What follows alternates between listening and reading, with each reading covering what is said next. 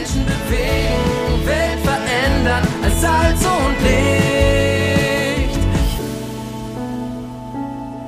Hoffnungsgeschichten. Hundertmal von Gott bewegt. Ein Podcast der Allianzmission. Durch Gemeinschaft heil geworden. Silvia und Thomas Maurer sind Missionare in Tansania. Silvia berichtet von Hinju.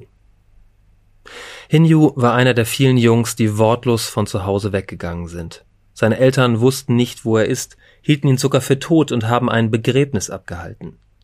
In Wirklichkeit trieb er sich in Goldminen in Tansania und Mosambik herum, immer auf der Suche nach mehr, gab das Geld voll aus, bis er eines Tages das Gefühl hatte, nach Hause zurückkehren zu müssen.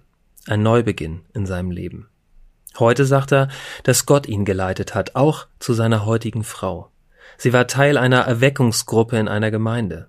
Durch sie lernt er, mit Gott zu reden und in der Bibel zu forschen. Das bringt ihn schließlich ans theologische Seminar Nanyoka. Es tut ihm weh, dass er Jesus so lange aus seinem Leben ausgeschlossen hat. Nach dem Studium will er Kinder und Jugendliche begleiten, damit sie nicht denselben Fehler machen wie er. Dazu aus Psalm 121, Vers 3.